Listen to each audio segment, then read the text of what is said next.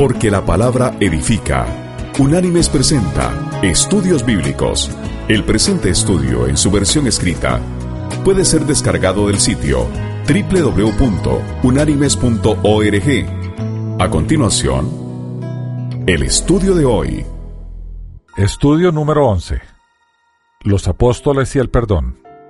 En este estudio nos vamos a ocupar sobre la potestad de los apóstoles, si es que la tenían, de remitir pecados y sobre el perdón de Dios. La primera pregunta entonces que procede es, ¿puede el hombre en representación divina perdonar pecados? Entre las religiones monoteístas, solamente el clero católico romano y los judíos del Antiguo Testamento afirman que Dios, a través de ellos, perdona los pecados. Los judíos afirmaban que el Cohen, o el sacerdote, es el intermediario entre Dios y los hombres, y los católicos que sus sacerdotes son los sucesores de los apóstoles, y a estos Jesús les dio esa potestad. Esta doctrina está basada en un pasaje del Evangelio de Juan que leemos a continuación en el capítulo 20, versículos 22, 23, que dice, Y habiendo dicho esto, sopló y les dijo, Recibid el Espíritu Santo. A quienes remitiereis los pecados, les son remitidos, y a quienes se los retuviereis, les son retenidos. Como resultado de esta doctrina y de este pasaje del Evangelio de Juan, debemos hacernos varias preguntas, pues es pertinente hacer un análisis detallado del pasaje en mención. Y las preguntas que debemos hacernos son las siguientes. Primero, ¿podemos hacer doctrina solamente de un pasaje de la Biblia? Segundo, ¿cuál es el significado de soplar al decir Jesús, recibid el Espíritu Santo? Tercero, ¿recibieron los apóstoles en ese instante al Espíritu Santo? Cuarto, ¿cómo armoniza esto con la venida del Espíritu Santo el día de Pentecostés? Quinto, ¿en qué sentido podían los apóstoles perdonar pecados? Sexto, ¿tienen sucesores los apóstoles? Séptimo, ¿quién tiene potestad para perdonar pecados? Y octavo, ¿cómo perdona Dios los pecados? Bien, veamos primero si podemos hacer doctrina a partir de un pasaje de la Biblia.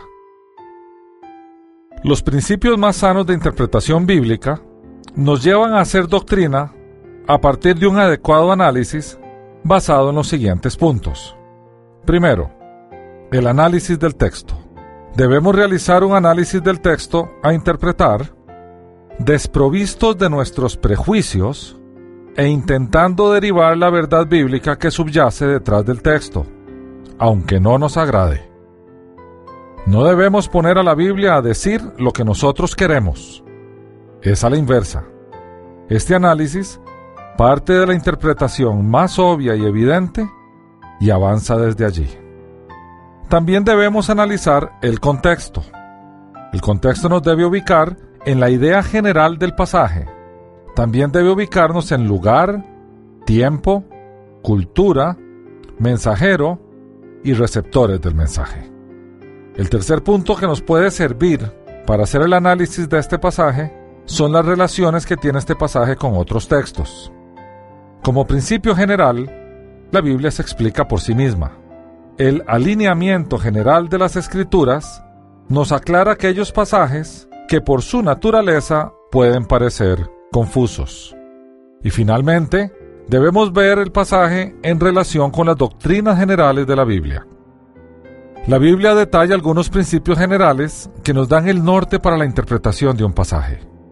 Los atributos divinos, la historia del hombre y su relación con Dios, la revelación progresiva de Dios a los hombres, la obra redentora del Hijo, la preparación del sacrificio, la historia de la primera iglesia y los eventos por venir. Cada pasaje que analicemos y que tengamos dudas en su interpretación, debemos llevarlo a estos grandes principios bíblicos. Bien, vamos a analizar entonces ahora el tema del soplo. El soplo siempre representó espíritu de vida. Jehová sopló en la nariz de Adán y le dio vida. Jesús retoma este concepto y sopla el espíritu de vida en sus discípulos. El paralelo de ambos pasajes es asombroso. El Hijo, ejecutor de toda la creación, creó al hombre. Ahora el Hijo, encarnado en Jesús, da vida de nuevo a unos seres que sin ella estarían muertos. Y vamos a leer los dos pasajes que nos dan soporte a estas afirmaciones. Leamos del primer libro de la Biblia, del Génesis, en el capítulo 2, versículo 7, en el momento en que Dios le da vida a Adán. Y dice así, Entonces Jehová Dios formó al hombre del polvo de la tierra, y sopló en su nariz aliento de vida, y fue el hombre un ser viviente. Y leemos ahora el Evangelio de Juan en el capítulo 1, versículos del 1 al 3, que dice, En el principio era el verbo, y el verbo era con Dios, y el verbo era Dios. Este era en el principio con Dios. Todas las cosas por Él fueron hechas, y sin Él, nada de lo que ha sido hecho fue hecho. Es evidente entonces que el ejecutor de la voluntad divina para crear al hombre fue el Hijo, el Verbo, porque fue Él el que hizo todas las cosas. Y es el mismo Hijo, encarnado en Jesucristo, que sopla el espíritu de vida a sus discípulos, dándolo vida a su espíritu muerto, o sea, a su espíritu separado del espíritu de vida. Ahora en este tema del soplo, vamos a analizar una forma que tenían los profetas de demostrar, de simbolizar, de actuar, de dramatizar sus profecías. Y a esto le vamos a llamar el símbolo profético. Jesús podía haber impartido al Espíritu Santo sin necesidad de soplar, pero entre los profetas de Dios era costumbre representar físicamente también la profecía. Y sin duda, Jesús fue el mayor de ellos. Los profetas, guiados por Dios, solían hacer algún acto representativo de la profecía que entregaban. En este caso, el simbolismo es mayor porque relaciona la vida que da el Espíritu Santo al Espíritu nuestro, que estaba separado de Dios por el pecado y consecuentemente muerto. A este evento el Señor le denominó nuevo nacimiento. Ese nuevo nacimiento tiene una relación estrecha con el soplo de vida al primer hombre. Mediante el soplo, el Creador de todas las cosas dio vida, tanto al primer hombre como a nuestro espíritu muerto. Encontramos símbolos proféticos alrededor de la Biblia. El profeta Jeremías, el Señor le indica que lleve su cinto al río para que se pudra. Con ello simbolizaría lo que Dios haría, podrir la soberbia de Judá y la mucha soberbia de Jerusalén.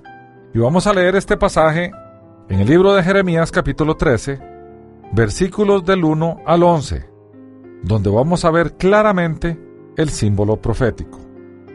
Y dice así, dice el profeta Jeremías, Así me dijo Jehová, ve y cómprate un cinto de lino, ciñelo a tu cintura, pero no lo metas en agua. Compré el cinto, conforme a la palabra de Jehová, y lo ceñí a mi cintura. Vino a mí por segunda vez palabra de Jehová diciendo, Toma el cinto que compraste, el cual ciñe tu cintura, levántate, ve al Éufrates y escóndelo allí, en la hendidura de una peña. Fui pues al Éufrates y lo escondí, como Jehová me había mandado. Después de muchos días me dijo Jehová, levántate, ve al Éufrates y toma el cinto que te mandé esconder allí. Entonces fui al Éufrates, cavé y tomé el cinto del lugar donde lo había escondido, pero el cinto se había podrido y ya no servía para nada. Y vino a mí palabra de Jehová, diciendo, Así ha dicho Jehová, así haré podrir la soberbia de Judá y la mucha soberbia de Jerusalén. Este pueblo malo, que no quiere escuchar mis palabras, que anda en las imaginaciones de su corazón y que va en pos de dioses ajenos para servirlos y para postrarse ante ellos, vendrá a ser como este cinto, que ya no sirve para nada. Porque como el cinto se ajusta a la cintura del hombre, así dice que se ajustara a mí toda la casa de Israel y toda la casa de Judá, dice Jehová, para que fueran mi pueblo y para renombre, para alabanza y para honra, pero no me escucharon. También el Señor a través del profeta Jeremías, en el pasaje del alfarero y el barro, indica que como el alfarero podía hacer otra vasija de la que se echó a perder en su mano, así podía Dios restaurar a su pueblo, o en todo caso, a otras naciones. Y vamos a leer de nuevo del profeta Jeremías, el capítulo 18, versículos del 1 al 9, que dice así. Palabra de Jehová que vino a Jeremías diciendo, Levántate y desciende a casa del alfarero, y allí te haré oír mis palabras. Descendí a casa del alfarero, y hallé que él estaba trabajando en el torno, y la vasija de barro que él hacía se echó a perder en sus manos, pero él volvió a hacer otra vasija, según le pareció mejor hacerla. Entonces vino a mí palabra de Jehová diciendo, ¿No podré yo hacer con vosotros como este alfarero, casa de Israel? Dice Jehová. Como el barro en manos del alfarero, así sois vosotros en mis manos, casa de Israel. En un instante hablaré contra naciones y contra reinos para arrancar, derribar y destruir. Pero si esas naciones se convierten de su maldad contra la cual hablé, yo me arrepentiré del mal que había pensado hacerles, y en un instante hablaré de estas naciones y de estos reinos para edificar y para plantar. En el Nuevo Testamento, el Señor, a través del profeta Agabo, predice también la captura de Pablo, a través de una dramatización o símbolo profético. Y esto ocurre cuando Pablo iba a ir a Jerusalén y un profeta de Dios llamado Agabo llega donde está él y le dramatiza una profecía. Y leemos del libro de los Hechos de los Apóstoles, capítulo 21, versículos 10-11, que dice, Mientras nosotros permanecíamos allí algunos días, descendió de Judea un profeta llamado Agabo, quien viniendo a vernos, tomó el cinto de Pablo, se ató los pies y las manos, y dijo, Esto dice el Espíritu Santo. Así atarán los judíos en Jerusalén al hombre de quien es este cinto, y lo entregarán en manos de los gentiles. Vemos entonces, pues, que tanto profetas del Antiguo Testamento como del Nuevo simbolizaban también sus profecías, así como el Señor simbolizó ese soplo el día que sopló el Espíritu Santo a los apóstoles. Bien, la siguiente pregunta entonces debemos responderla y analizarla. ¿Recibieron los apóstoles al Espíritu Santo en ese momento? Según nos dice el texto, los apóstoles sí recibieron al Espíritu Santo en ese momento. Los requisitos para que las personas arrepentidas y entregadas recibieran al Espíritu Santo ya se habían cumplido. A saber, el sacrificio expiatorio del Hijo ya se había realizado. Cuando Jesús sopló, era el Jesús resucitado. Ya había muerto, ya habían pasado los tres días y ya había resucitado. Sus discípulos lo llamaban Señor, por lo tanto ya le habían reconocido como aquel quien ejerce su voluntad sobre ellos. Y entonces el arrepentimiento y el perdón de pecados ya se había realizado. Los obstáculos, o sea, el pecado, que se interponían entre el espíritu del hombre y el espíritu divino, ya se habían removido. Y esto fue simbolizado en el rompimiento del velo en el templo. Solo restaba que el espíritu de vida tocara al espíritu muerto de los discípulos para que ellos nacieran de nuevo. Y veámoslo así. Jesús lo había prometido. Jesús durante la última cena promete a sus discípulos el envío del Espíritu Santo. Esto evidentemente ocurrió antes que él soplara sobre sus discípulos el Espíritu de gracia en el capítulo 20. La última cena se detalla en el capítulo 14, 15, 16 y 17 del Evangelio de Juan. Lo que estamos analizando ahora está en el capítulo 20, por lo menos cuatro capítulos después. Y leemos de Juan 14, 26, de Juan 15, 26 y de Juan 16, 7, 15. Veamos. Dice el Señor, mas el consolador, el Espíritu Santo, a quien el Padre enviará en mi nombre, Él os enseñará todas las cosas y os recordará todo lo que yo os he dicho. Después en Juan 15, pero cuando venga el consolador, a quien yo enviaré del Padre, el Espíritu de verdad, el cual procede del Padre, Él dará testimonio acerca de mí. Ahora leemos del capítulo 16. Pero yo os digo la verdad, os conviene que yo me vaya, porque si no me fuera, el consolador no vendría a vosotros, mas si me fuere, os lo enviaré. Y cuando Él venga convencerá al mundo de pecado, de justicia y de juicio. De pecado por cuanto no creen en mí, de justicia por cuanto voy al Padre, y no me veréis más, y de juicio por cuanto el príncipe de este mundo ha sido ya juzgado. Aún tengo muchas cosas que deciros, pero ahora no la podéis sobrellevar. Pero cuando venga el Espíritu de verdad, Él os guiará a toda verdad, porque no hablará por su propia cuenta, sino que hablará todo lo que oyere, y os hará saber las cosas que habrán de venir.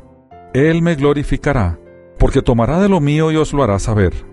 Todo lo que tiene el Padre es mío, por eso dije que tomará de lo mío, y os lo hará saber.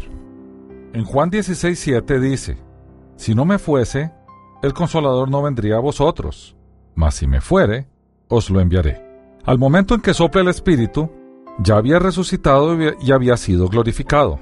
Este mismo Espíritu tendría su manifestación en Pentecostés.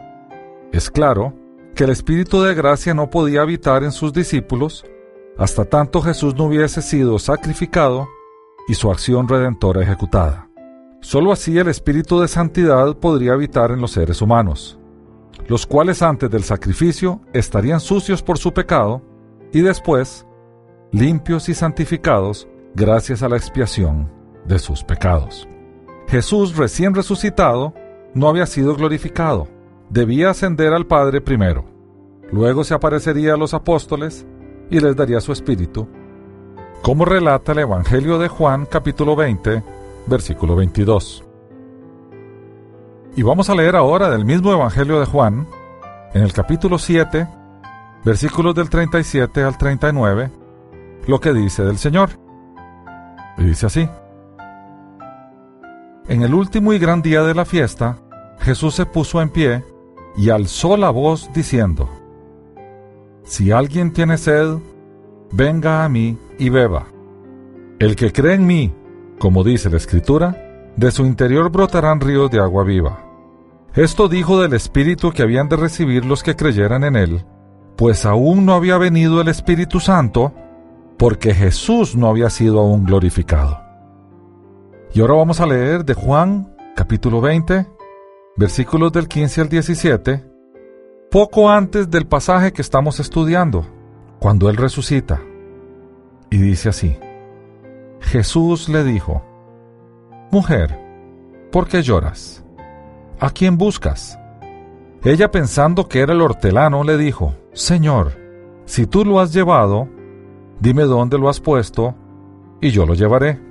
Jesús le dijo, María. Volviéndose ella le dijo, Raboni, que quiere decir maestro. Jesús le dijo, No me toques porque aún no he subido a mi Padre. Mas ve a mis hermanos y diles, subo a mi Padre y a vuestro Padre, a mi Dios y a vuestro Dios.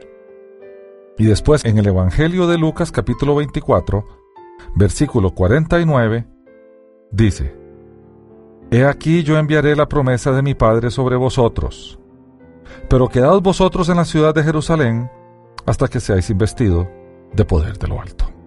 Bien, Viendo así entonces que ya se había cumplido el requisito de que Jesús debía morir, debía resucitar y ascender a los cielos para ser glorificado, y entonces regresar a impartir el Espíritu a sus apóstoles, ahora tenemos que ir a ver cómo armoniza este pasaje de Juan 20 con la venida del Espíritu Santo el día de Pentecostés.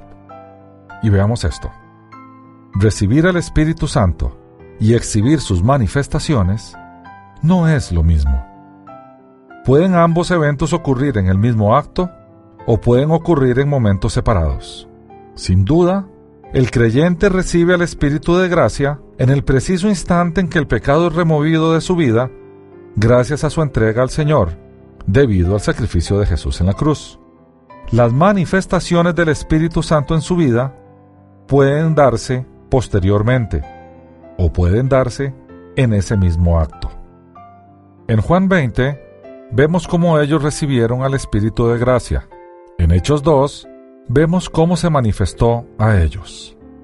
Para ampliar este concepto del bautismo y la llenura del Espíritu Santo, las manifestaciones del Espíritu Santo, hay que referirse al estudio publicado por Fundación Unánimes, El bautismo y la llenura del Espíritu Santo. Bien, vamos a leer el famosísimo pasaje que está en el libro de los Hechos de los Apóstoles, capítulo 2, versículos del 2 al 21, a donde se nos narra lo que ocurrió el día de Pentecostés allá en el aposento alto, cuando los discípulos estaban juntos. Y dice así, Cuando llegó el día de Pentecostés, estaban todos unánimes juntos. Y de repente vino del cielo un estruendo como de un viento recio que soplaba, el cual llenó toda la casa donde estaban sentados, y se les aparecieron lenguas repartidas, como de fuego, asentándose sobre cada uno de ellos. Y fueron todos llenos del Espíritu Santo, y comenzaron a hablar en otras lenguas según el Espíritu les daba que hablasen. Moraban entonces en Jerusalén judíos, varones piadosos, de todas las naciones bajo el cielo. Y hecho este estruendo, se juntó la multitud, y estaban confusos porque cada uno les oía hablar en su propia lengua. Y estaban atónitos y maravillados diciendo, Mirad, ¿no son Galileos todos estos que hablan? ¿Cómo pues les oímos nosotros hablar cada uno en nuestra lengua en la que hemos nacido? Partos, medos, elamitas, y los que habitamos en Mesopotamia, en Judea, en Capadocia, en el Ponto y en Asia, en Frigia y Panfilia, en Egipto y en las regiones de África más allá de Sirene, y romanos aquí residentes, tanto judíos como prosélitos, cretenses y árabes, les oímos hablar en nuestras lenguas las maravillas de Dios. Y estaban todos atónitos y perplejos, diciéndose unos a otros, ¿qué quiere decir esto? Mas otros burlándose decían, están llenos de mosto. Entonces Pedro, poniéndose en pie con los once, alzó la voz y les habló, diciendo, Varones judíos, y todos los que habitáis en Jerusalén, esto os sea notorio, y oíd mis palabras, porque estos no están ebrios, como vosotros suponéis puesto que es la hora tercera del día. Mas esto es lo dicho por el profeta Joel. Y en los postreros días, dice Dios, derramaré de mi espíritu sobre toda carne, y vuestros hijos y vuestras hijas profetizarán. Vuestros jóvenes verán visiones, y vuestros ancianos soñarán sueños. Y de cierto sobre mis siervos y sobre mis siervas en aquellos días, derramaré de mi espíritu y profetizarán. Y daré prodigios arriba en el cielo y señales abajo en la tierra sangre y fuego y vapor de humo. El sol se convertirá en tinieblas y la luna en sangre antes que venga el día del Señor, grande y manifiesto, y todo aquel que invocare el nombre del Señor será salvo. Bien, vimos aquí entonces que en un momento el Señor sopló de su espíritu a sus apóstoles después de resucitado, y en otro momento diferente, en Pentecostés, los apóstoles fueron llenos del Espíritu Santo, Espíritu mismo que habían recibido en el momento en que el Señor sopló. Ahora vamos a analizar la segunda parte del versículo que estamos eh, eh, analizando.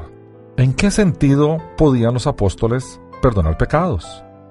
Y veamos primero, o hablemos primero más bien, de la imposibilidad del hombre de perdonar pecados.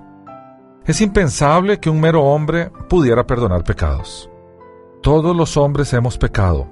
Consecuentemente estamos descalificados para perdonar lo que precisamente infringimos, los mandatos de Dios. En toda la Biblia nunca se ha registrado a un apóstol, un profeta o un discípulo perdonando pecados. Sí los vimos anunciando el perdón de pecados a partir del arrepentimiento y reconocimiento del Hijo como Señor. Y veamos de dos apóstoles, de Pablo en la carta que le envía a la iglesia que está en Roma y del apóstol Juan en su primera carta. Leemos de la carta a Romanos en el capítulo 3, versículos 21 al 24 que dice, Pero ahora aparte de la ley, se ha manifestado la justicia de Dios, testificada por la ley y por los profetas la justicia de Dios por medio de la fe en Jesucristo para todos los que creen en Él, porque no hay diferencia, por cuanto todos pecaron y están destituidos de la gloria de Dios, siendo justificados gratuitamente por su gracia, mediante la redención que es en Cristo Jesús. Y después en la primera carta de Juan, capítulo 1, versículos del 8 al 10, el apóstol dice, Si decimos que no tenemos pecado, nos engañamos a nosotros mismos y la verdad no está en nosotros. Si confesamos nuestros pecados, Él es fiel y justo para perdonar nuestros pecados y limpiarnos de toda maldad. Si decimos que no hemos pecado, le hacemos a Él mentiroso y su palabra no está en nosotros. ¿Qué nos dicen estos dos pasajes? No hay un solo ser humano que no peque, ni uno solo. No hay ser humano nacido de hombre y de mujer que no peque, sin importar su jerarquía en la iglesia, sin importar el lugar donde viva, sin importar la familia de donde proviene, sin importar la ciudad de donde nació, o sin importar la religión que profesa. De acuerdo a los apóstoles Pablo y Juan, de acuerdo a las escrituras inspiradas por Dios, todo hombre peca. Por lo tanto, ningún hombre está en condiciones de perdonar a otro hombre las transgresiones de la ley que él mismo cometió. Bien, entonces, ¿cuál es el papel de los apóstoles en perdonar pecados? porque no podemos pasar por alto lo que Jesús dice en Juan 20, 22, 23, el texto que estamos analizando. Sería absurdo decir que lo que Jesús dice no es cierto. Los apóstoles de Cristo sí iban a remitir y retener pecados. Jesús lo dice claramente.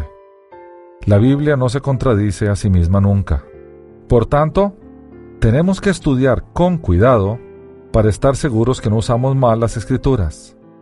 Utilicemos entonces los principios de la sana interpretación bíblica, de los cuales hablamos anteriormente. Tenemos que estudiar todos los textos relacionados con el texto bajo consideración, porque la Biblia se explica a sí misma. La Biblia es un conjunto, y no podemos aislar partes de ese conjunto. En el Salmo 119, versículo 160, está escrito, La suma de tu palabra es verdad. Y después Pedro, en su segunda carta, capítulo 3, versículo 16, dice, Los indoctos e inconstantes tuercen las escrituras para su propia destrucción. Veamos entonces el pasaje en mención y analicemos pasajes que nos pueden llevar un poquito de luz sobre él. Jesús no dijo que algún apóstol diría al pecador, Hijo, yo te absuelvo de tus pecados. Y no hay ningún ejemplo de tal cosa en toda la Biblia. Juan 20:23 no lo enseña. Podemos ayudarnos con otros textos que se relacionan con el versículo en mención. Y leamos del Evangelio de Mateo capítulo 16 versículo 19, que dice, Y a ti te daré las llaves del reino de los cielos, y todo lo que atares en la tierra será atado en los cielos, y todo lo que desatares en la tierra será desatado en los cielos. En consecuencia, el poder de atar o sea, prohibir o requerir, y de desatar, o sea, de permitir, fue delegado a sus discípulos, a todos, a su iglesia. Si tenemos alguna duda, vamos a leer del Evangelio de Mateo capítulo 18, versículos del 18 al 20 que dice, otra vez dice el Señor, de cierto os digo que todo lo que atéis en la tierra será atado en el cielo, y todo lo que desatéis en la tierra será desatado en el cielo. Otra vez os digo, que si dos de vosotros se pusieren de acuerdo en la tierra acerca de cualquier cosa que pidieren, le será hecho por mi Padre que está en los cielos. Porque donde están dos o tres congregados en mi nombre, allí estoy yo en medio de ellos. Por tanto, el poder de atar o desatar se lo dio el Señor a su iglesia. Porque cuando hay dos o tres o más, hay iglesia. Bien, Veamos entonces también el tema del bautismo con el Espíritu Santo. Todos los textos citados tienen que ver con la promesa de que los apóstoles serían bautizados con el Espíritu Santo. Esa promesa fue claramente esbozada en la última cena y leímos pasajes del capítulo 14, 15 y 16 del Evangelio de Juan. Ellos recibirían poder desde lo alto, serían hombres inspirados por Dios para revelar la voluntad de Dios y vestidos de poder sobrenatural para confirmar la revelación con milagros. En el libro de los Hechos de los Apóstoles, en el capítulo 1, versículos del 2 al 5, se nos dice que ellos serían bautizados con el Espíritu Santo y en Hechos 1.8 recibirían poder para ser testigos inspirados. Vamos a leer los dos pasajes. Así empieza el libro de los Hechos de los Apóstoles escrito por el evangelista Lucas. Y dice así. En el primer tratado, o Teófilo, hablé acerca de todas las cosas que Jesús comenzó a hacer y a enseñar hasta el día en que fue recibido arriba, después de haber dado mandamientos por el Espíritu Santo a los apóstoles que había escogido, a quienes también, después de haber padecido, se presentó vivo con muchas pruebas indubitables, apareciéndoseles durante cuarenta días y hablándoles acerca del reino de Dios. Y estando juntos, les mandó que no se fueran de Jerusalén, sino que esperasen la promesa del Padre, la cual les dijo, oísteis de mí, porque Juan ciertamente bautizó con agua, mas vosotros seréis bautizados con el Espíritu Santo dentro de no muchos días. Y después, en el versículo 8 del mismo capítulo 1 del libro de los Hechos de los Apóstoles, el Señor les dice, Pero recibiréis poder cuando haya venido sobre vosotros el Espíritu Santo, y me seréis testigos en Jerusalén, en toda Judea, en Samaria y hasta lo último de la tierra. En virtud de ese gran poder, ellos y toda persona que recibiera al Espíritu de gracia se transformarían en seres humanos muy especiales, escogidos como pueblo para anunciar las buenas nuevas del Evangelio Salvador de Jesús. Ellos serían, primero, mensajeros o embajadores de Cristo del mensaje de perdón. Y vamos a leer sobre esta comisión, o sobre este encargo, o sobre este trabajo, que está detallado en el capítulo 28 del Evangelio de Mateo, versículos 18-20, que dice, Y Jesús se acercó y les habló diciendo, Toda potestad me es dada en el cielo y en la tierra. Por tanto, id y haced discípulos a todas las naciones, bautizándolos en el nombre del Padre, del Hijo y del Espíritu Santo, enseñándoles que guarden todas las cosas que os he mandado. Y he aquí, yo estoy con vosotros todos los días hasta el fin del mundo. Amén. Y el pasaje paralelo en el Evangelio de Marcos, capítulo 16, versículos 15-16 dice, Y les dijo, Id por todo el mundo y predicad el Evangelio a toda criatura. El que creyere y fuere bautizado será salvo, mas el que no creyere será condenado. Lo segundo es el verdadero Evangelio, que es el arrepentimiento y el perdón. Las nuevas noticias predicadas por los apóstoles era que el perdón había llegado a través del arrepentimiento, o sea, del cambio de vida, y el perdón logrado por el eterno Hijo de Dios en la cruz. Era así, y no de otra forma, que se accesaba al perdón divino. Primero, va el arrepentimiento. Segundo, recibimos el perdón. Y dice así en el Evangelio de Lucas capítulo 24, versículos 47 y 49. Y dice, y que se predicase en su nombre el arrepentimiento y el perdón de pecados en todas las naciones, comenzando desde Jerusalén. Y vosotros sois testigos de estas cosas. Y aquí, yo enviaré la promesa de mi Padre sobre vosotros, pero quedaos vosotros en la ciudad de Jerusalén hasta que seáis investidos de poder desde lo alto. Eso dijo Jesús poco tiempo antes de ascender a los cielos. La razón por la cual Juan el Bautista tenía que venir antes de Jesús era porque él debía anunciar el arrepentimiento, el cual viene como requisito para recibir el perdón que Jesús anunció. Por eso Juan primero, Jesús después. En otras palabras, el arrepentimiento primero y después el perdón. Y leemos del Evangelio de Mateo, capítulo 21, versículos del 28 al 32, que dice, pero ¿qué os parece? Un hombre tenía dos hijos, y acercándose al primero le dijo, Hijo, vete hoy a trabajar en mi viña. Respondiendo él dijo, No quiero. Pero después, arrepentido, fue. Y acercándose al otro le dijo lo mismo y respondiendo él dijo, Sí, señor, voy. Pero no fue. ¿Cuál de los dos hizo la voluntad de su padre? Y dijeron ellos, el primero.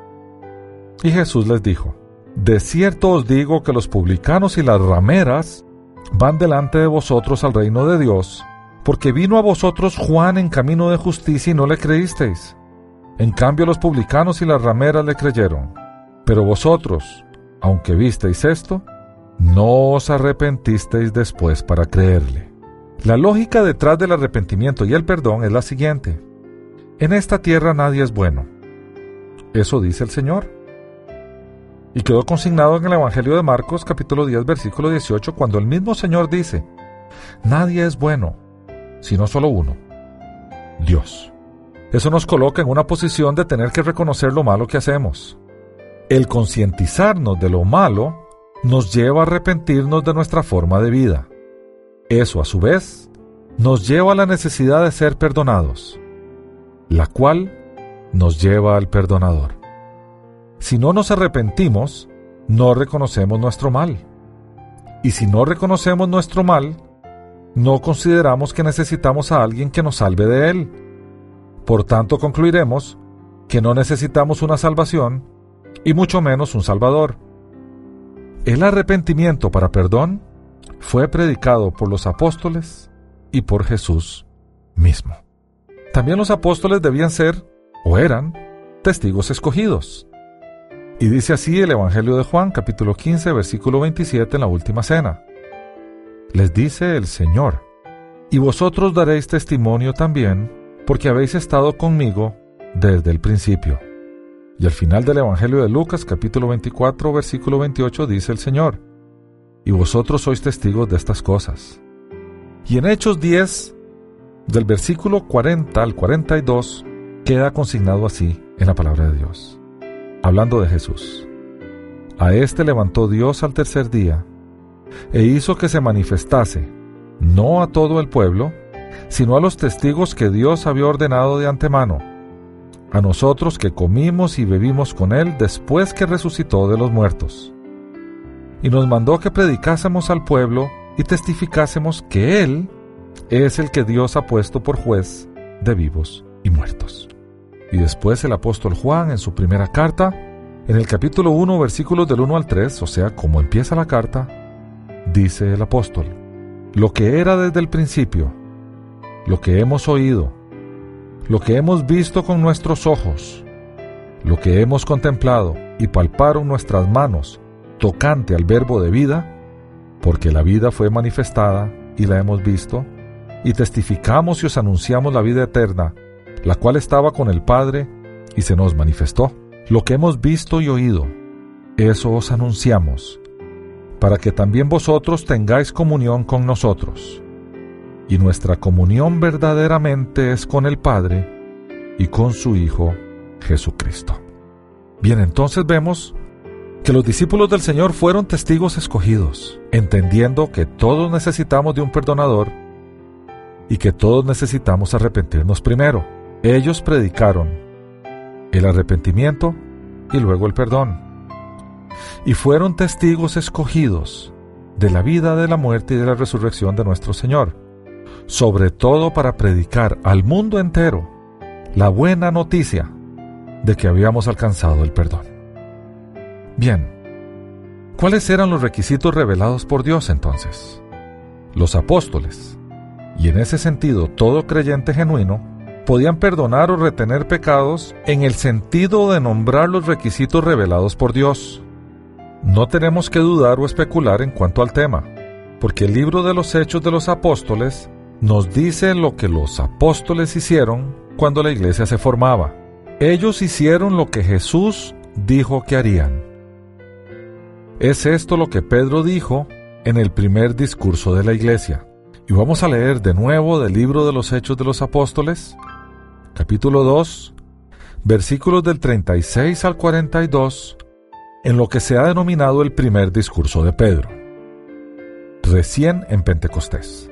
Y dice así, Sepa pues ciertísimamente toda la casa de Israel, que a este Jesús a quien vosotros crucificasteis, Dios le ha hecho Señor y Cristo. Al oír esto, se compungieron de corazón y dijeron a Pedro y a los otros apóstoles, Varones hermanos, ¿qué haremos? Pedro les dijo, Arrepentíos y bautícese cada uno de vosotros en el nombre de Jesucristo para perdón de los pecados, y recibiréis el don del Espíritu Santo. Porque para vosotros es la promesa, y para vuestros hijos, y para todos los que están lejos, para cuantos el Señor nuestro Dios llamare. Y con otras muchas palabras testificaba y les exhortaba diciendo, Sed salvos de esta perversa generación. Así que los que recibieron su palabra fueron bautizados, y se añadieron aquel día como tres mil personas.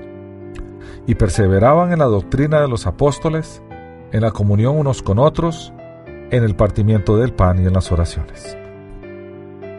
En esta manera, perdonaron los pecados de los tres mil obedientes y retuvieron los pecados de los demás. También de esta manera Pedro empleó las llaves del reino, nombrando los requisitos revelados por el Espíritu Santo para que los hombres entráramos en el reino. Esto parece como muy obvio. Pedro no perdonó pecados. Pedro no remitió pecados o no retuvo pecados. Pedro enumeró los requisitos para ser salvo y recibir perdón. Y vamos a leer de nuevo esos requisitos. Cuando todas esas personas que estaban escuchando que el Señor había sido crucificado y que Dios le había hecho Señor y Cristo, dice la Biblia que se compungieron de corazón. Hubo ahí convicción de pecado. Y entonces ellos preguntaron, ¿qué podemos hacer? Literalmente dijeron, varones hermanos, ¿qué haremos? Y la respuesta del Señor a través del apóstol Pedro fue clarísima. Pedro no se sentó a perdonar el pecado de cada uno. Pedro enumeró los requisitos. La respuesta de Pedro fue, arrepentíos y bautícese cada uno de vosotros en el nombre de Jesucristo para perdón de los pecados, y recibiréis el don del Espíritu Santo. Y tres mil se agregaron, dice las Escrituras. Por tanto, vemos aquí que no era la potestad de Pedro de perdonar, era la potestad de Dios de perdonar. Pedro y los apóstoles se limitaron a enumerar los requisitos. Años más tarde, el apóstol Pablo al carcelero de Filipos le indicó lo que debía hacer también para ser salvo. Y vamos a leer de ese famoso pasaje cuando Pablo es encarcelado en la ciudad de Filipos. Y dice así,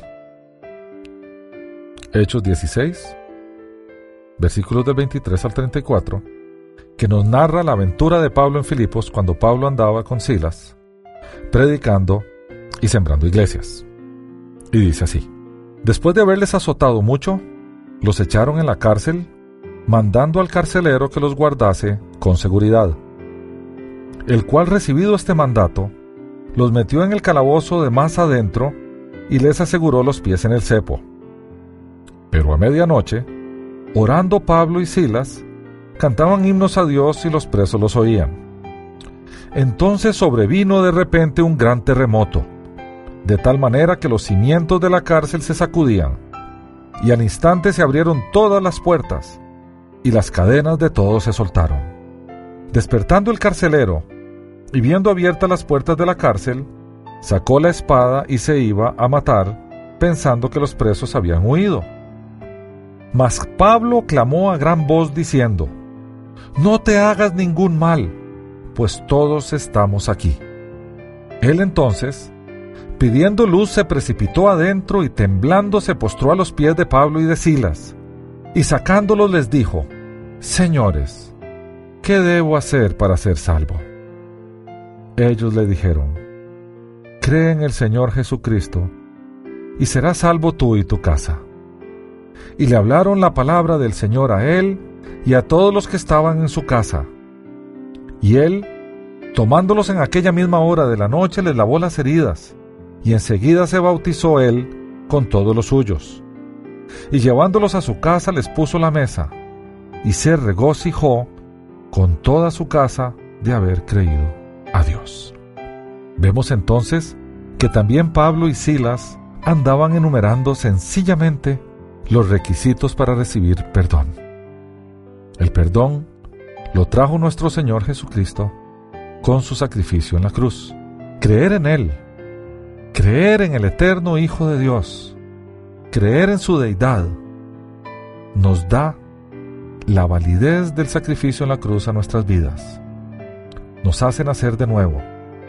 nos hace que el Espíritu Santo entre literalmente a nuestra vida y toque nuestro espíritu separado del Espíritu de Dios, trayendo un nuevo nacimiento. Bien, debemos seguir respondiendo las preguntas que nos hicimos al principio del estudio. Ahora la pregunta que sigue es, ¿tienen sucesores los apóstoles? Y veamos sobre los apóstoles modernos. Hoy en día está muy de moda el nombrarse apóstol. Según las escrituras, ese ministerio terminó cuando murió el último testigo presencial de la resurrección de Jesús. Ni los apóstoles modernos, ni los sacerdotes son sucesores de los apóstoles, o para ningún efecto, apóstoles en sí mismos. Todos los llamados apóstoles modernos, sean católicos, evangélicos, mormones o de una secta, son falsos. Y veamos lo que el Señor le dice a la iglesia de Éfeso en el Apocalipsis cuando le manda su carta. Eso está en el libro del Apocalipsis capítulo 2 versículo 2, donde los alaba porque, y dice así, has probado a los que se dicen ser apóstoles y no lo son, y los has hallado mentirosos. Y Pablo refiriéndose también a este tema, en la carta que le envió a los cristianos en Corinto, en su segunda carta, en el capítulo 11, versículos del 13 al 15, Pablo afirma y hace una afirmación muy dura en relación a las personas que se atribuyen un apostolado. Y dice así Pablo, porque estos son falsos apóstoles, obreros fraudulentos que se disfrazan como apóstoles de Cristo. Y no es maravilla, porque el mismo Satanás se disfraza como ángel de luz. Así que no es extraño si también sus ministros se disfrazan como ministros de justicia, cuyo fin será conforme a sus obras. ¿Qué problema? Llamarse apóstol sin ser apóstol lo convierte a uno en ministro del diablo. Bien, veamos cuáles son los requisitos entonces para ser apóstol. Los apóstoles, o en griego apóstolos, fueron nombrados y escogidos por Jesús de entre sus discípulos. Y vamos a leer del Evangelio de Lucas, capítulo 6, versículos del 12 al 16, que dice, En aquellos días, él fue al monte a orar y pasó la noche orando a Dios. Cuando llegó el día, llamó a sus discípulos y escogió a doce de ellos, a los cuales también llamó apóstoles.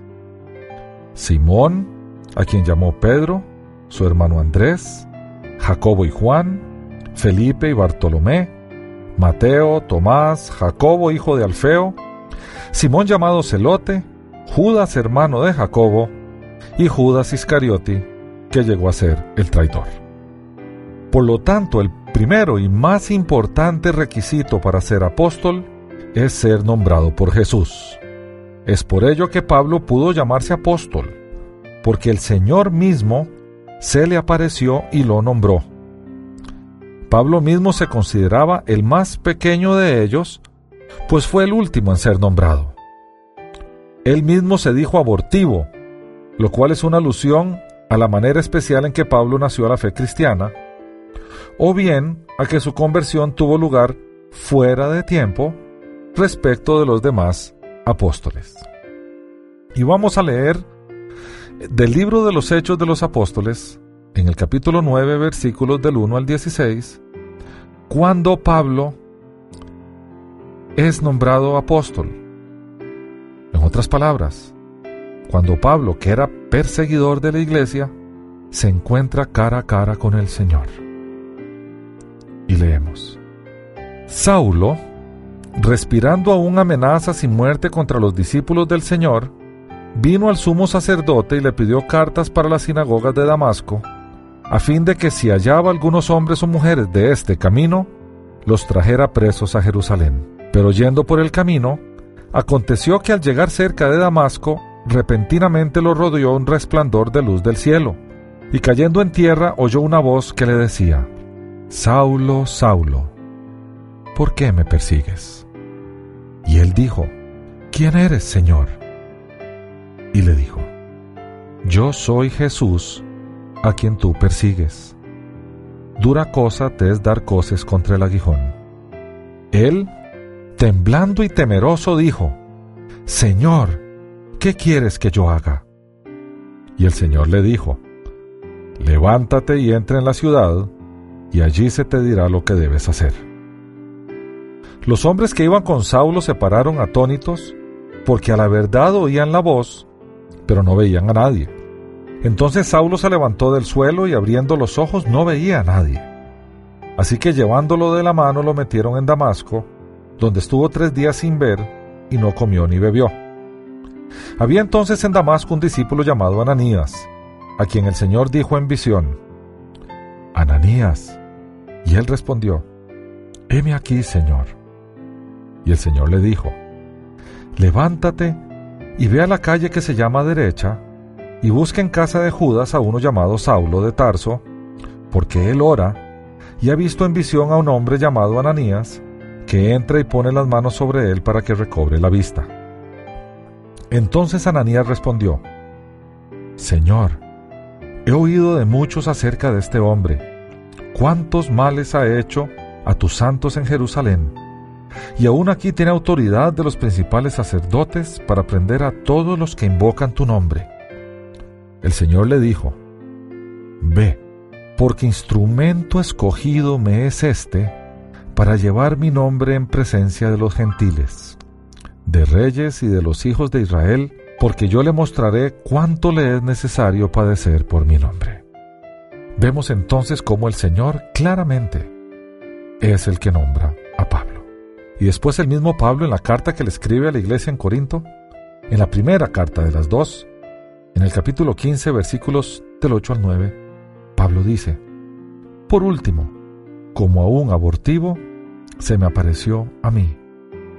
Yo soy el más pequeño de los apóstoles, y no soy digno de ser llamado apóstol, porque perseguía la iglesia de Dios. Hubo un caso de apóstol no nombrado por Jesús en persona, sino por los apóstoles que habían quedado luego de la muerte de Judas. Como resultado de ese nombramiento, las escrituras nos revelan claramente cuáles son los requisitos para ser apóstol. Cuando los mismos discípulos de Jesús se pusieron de acuerdo para nombrar al sucesor de Judas Iscariote, el traidor. Los apóstoles, que en el original quiere decir mensajeros o embajadores, fueron escogidos por Jesús. Cuando Jesús ascendió a los cielos, los apóstoles que quedaron, los once, porque Judas Iscariote había muerto, decidieron nombrar al sustituto de Judas. Para ello esbozaron los requisitos para ser apóstol. Y esto está en el capítulo 1 del libro de los Hechos de los Apóstoles, que dice, es necesario pues que de estos hombres que han estado juntos con nosotros todo el tiempo que el Señor Jesús entraba y salía entre nosotros, comenzando desde el bautismo de Juan hasta el día que de entre nosotros fue recibido arriba, uno se ha hecho con nosotros testigo de su resurrección. Entonces propusieron a dos, a José, llamado Barsabás, que tenía por sobrenombre justo, y a Matías. Bien, vemos entonces que aquí hay varios requisitos que cualquier apóstol debía cumplir. Primero, habían estado juntos con los apóstoles todo el tiempo que el Señor Jesús entraba y salía entre ellos. Empezando desde el bautismo de Juan, o sea, cuando Jesús cumple 30 años y Juan lo bautiza en el Jordán. Y terminando el día en que nosotros, dice eh, Pedro, fue recibido en los cielos. Y dice, uno que se ha hecho con nosotros, testigo de su resurrección. Por tanto, para ser apóstol, entre otros requisitos, tenía que haber visto al Señor después de que Él hubiese resucitado. Alguien que no haya sido testigo presencial de la resurrección de Jesús no podía ser apóstol. Y alguien podría afirmar, bueno, Pablo no estuvo allí. Sí, claro. A Pablo se le apareció el Señor después de que resucitó. Pablo vio al Señor de frente y escuchó su voz. El nombramiento de Matías, el apóstol número 12 después de que Judas muere, se realizó usando una costumbre sacerdotal de entonces, que era echar suertes. El echar suertes fue un sistema instaurado por Dios para revelar su voluntad divina en cuestiones de importancia nacional, para las que era necesaria la respuesta de Jehová. Eran dos piedras llamadas Urim y el Tumim.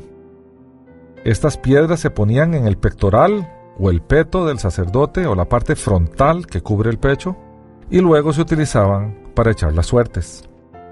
El Umim y el Tumim tenían que estar sobre el corazón de Aarón, el sacerdote, cuando éste se encontrara delante de Jehová o de Jehová, probablemente refiriéndose a cuando Aarón estaba de pie en el santo, delante de la cortina, o sea, en el lugar santo, delante de la cortina que daba al compartimiento del lugar santísimo, para inquirir de Jehová. El que estuviesen situados sobre el corazón de Aarón parece indicar que el Urim y el Tumim estaban en el pliegue o en la bolsa que formaba el peto pectoral. Estas piedras eran para los juicios de los hijos de Israel y se utilizaban cuando se necesitaba una respuesta de Jehová a una pregunta de importancia para los líderes nacionales y por consiguiente para la nación misma. Jehová, el legislador de Israel, daba una respuesta al sumo sacerdote en cuanto al proceder correcto que se había de seguir sobre cualquier asunto. Si se quiere ampliar sobre este concepto, se puede ver en el libro del Éxodo en el capítulo 28. Bien, de las ocasiones que se registran en las Escrituras, en las que se consultó a Jehová por medio del Urim y el Tumim, parece deducirse que la pregunta estaba formulada de tal manera que bastaba un sí o un no como respuesta, o a lo más una respuesta muy breve y directa. Hay quienes opinan que también pudieron ser dos piedras planas. Las piedras se arrojaban y si coincidían las dos caras blancas escritas, significaba sí. Si las dos caras eran sin escritura, significaba no. Y si una era con escritura y la otra sin ella, quiere decir que no había respuesta. También las dos piedras podrían ser bicolores. Esto es de una cara blanca y la otra negra. Los principios del no y del sí permanecían.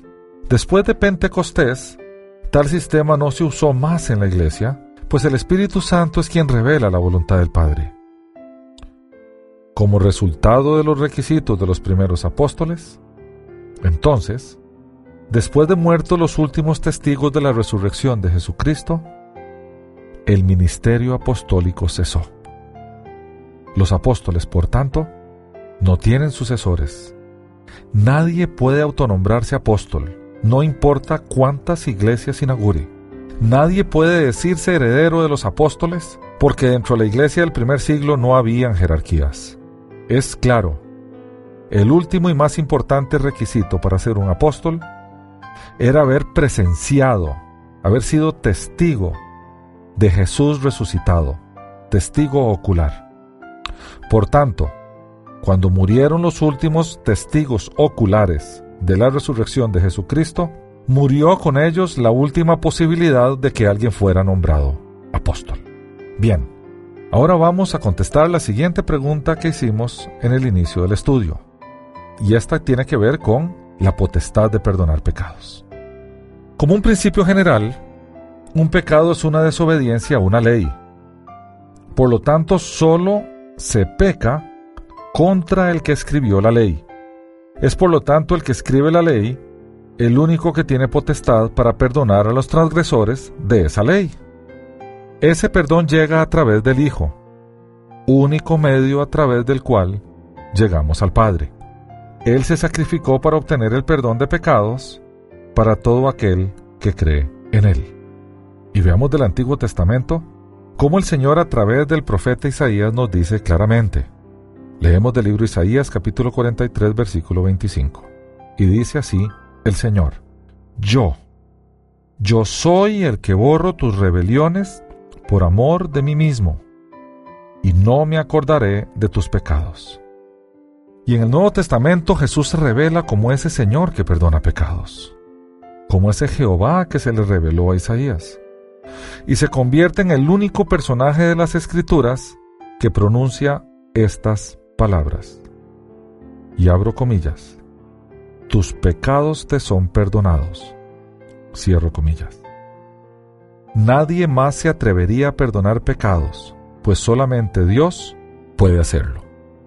Y vamos a leer del Evangelio de Marcos capítulo 2, versículos del 5 al 7, cuando unos amigos traen a un paralítico para que el Señor lo sane. Y esto es lo que hace el Señor con él. Y dice así el Evangelio de Marcos. Al ver Jesús la fe de ellos, dijo al paralítico, Hijo, tus pecados te son perdonados. Estaban allí sentados algunos de los escribas los cuales pensaban para sí, ¿por qué habla éste de ese modo? Blasfemias dice, ¿quién puede perdonar pecados si no solo Dios? En esa oportunidad, los judíos acusaron a Jesús de blasfemia cuando dijo, Hijo, tus pecados te son perdonados. Y si Jesús hubiera sido un mero hombre, esta acusación habría sido legítima. Pero también era Dios y tenía esa potestad. Jesús vuelve a perdonar pecados, esta vez a una mujer pecadora, supuestamente prostituta, pecados gravísimos de aquel, de aquel tiempo. Y ellos estaban en la casa de un fariseo. Y leemos todo este episodio en el Evangelio de Lucas capítulo 7 versículos del 36 al 50. Y dice así, uno de los fariseos rogó a Jesús que comiera con él. Y habiendo entrado en casa del fariseo se sentó a la mesa. Entonces una mujer de la ciudad, que era pecadora, al saber que Jesús estaba en la mesa en la casa del fariseo, trajo un frasco de alabastro con perfume, y estando detrás de él a sus pies, llorando, comenzó a regar con lágrimas sus pies y los secaba con sus cabellos, y besaba sus pies y los ungía con el perfume. Cuando vio esto el fariseo que lo había convidado, dijo para sí, si éste fuera profeta, conocería quién y qué clase de mujer es la que lo toca, porque es pecadora. Entonces respondiendo Jesús le dijo, Simón, una cosa tengo que decirte. Y él le dijo, Di, maestro. Un acreedor tenía dos deudores. Uno le debía quinientos denarios y el otro cincuenta. No teniendo ellos con qué pagar, perdonó a ambos. Di pues, ¿cuál de ellos lo amará más? Respondiendo Simón, dijo, pienso que aquel a quien perdonó más. Y él le dijo, rectamente has juzgado. Entonces mirando a la mujer, dijo a Simón, ¿ves esta mujer? Entré en tu casa y no me diste agua para mis pies, pero ella ha regado mis pies con lágrimas y los ha secado con sus cabellos. No me diste beso, pero ella desde que entré no ha cesado de besar mis pies. No ungiste mi cabeza con aceite, pero ella ha ungido con perfume mis pies. Por lo cual te digo que sus muchos pecados le son perdonados porque amó mucho. Pero aquel a quien se le perdona poco, poco ama. Y a ella le dijo, tus pecados te son perdonados. Los que estaban juntamente sentados a la mesa comenzaron a decir entre sí, ¿quién es este que también perdona pecados? Pero él le dijo a la mujer, tu fe te ha salvado. Ve en paz. Y vamos a terminar el estudio de hoy comprendiendo el perdón de Dios. El perdón al que todos tenemos acceso. El perdón al cual no accedemos por ningún hombre, por ningún intermediario. Porque Dios entregó a su Hijo para obtener ese perdón para nosotros. Porque es a través de Jesucristo y su sacrificio en la cruz que todo aquel que invoca su nombre recibe perdón. Y como resultado de ese perdón, vida eterna. No se requieren intermediarios, no se requieren clérigos, no se requieren pastores, sacerdotes, rabinos, chamanes o ningún tipo ni clase de hombre que pertenezca a ningún tipo de iglesia para recibir el perdón de Dios. Lo único que se requiere es tener fe en el eterno Hijo de Dios que se reveló a los hombres. Se requiere arrepentirse de la vida que hemos llevado y decirle a ese Señor que vamos a vivir una vida que le agrade y recibiremos perdón de pecados. Perdón logrado a través de la entrega de la vida de nuestro Señor Jesucristo en esa cruz. Y vamos a leer en conclusión lo que dice la Biblia, lo que dicen las Escrituras. Todo esto está registrado en la carta enviada por el apóstol Pablo a la iglesia en Roma en el capítulo 3, versículos del 21 al 26, que como conclusión leemos. Pero ahora, aparte de la ley, se ha manifestado la justicia de Dios testificada por la ley y por los profetas, la justicia de Dios por medio de la fe en Jesucristo, para todos los que creen en Él. Porque no hay diferencia por cuanto todos pecaron y están destituidos de la gloria de Dios, siendo justificados gratuitamente por su gracia, mediante la redención que es en Cristo Jesús, a quien Dios puso como propiciación por medio de la fe en su sangre, para manifestar su justicia a causa de haber pasado por alto en su paciencia los pecados pasados, con la mira de manifestar en este tiempo su justicia, a fin de que Él sea el justo y el que justifica al que es de la fe de Jesús. En conclusión, podemos tener acceso a la justificación divina a partir de la fe en nuestro Señor Jesús. Hasta aquí el estudio de hoy. Las citas de las Escrituras son tomadas de la Biblia Reina Valera, revisión 1995. Unánimes presentó Estudios Bíblicos, porque lámpara a mis pies es tu palabra y lumbrera en mi camino. Que Dios te bendiga.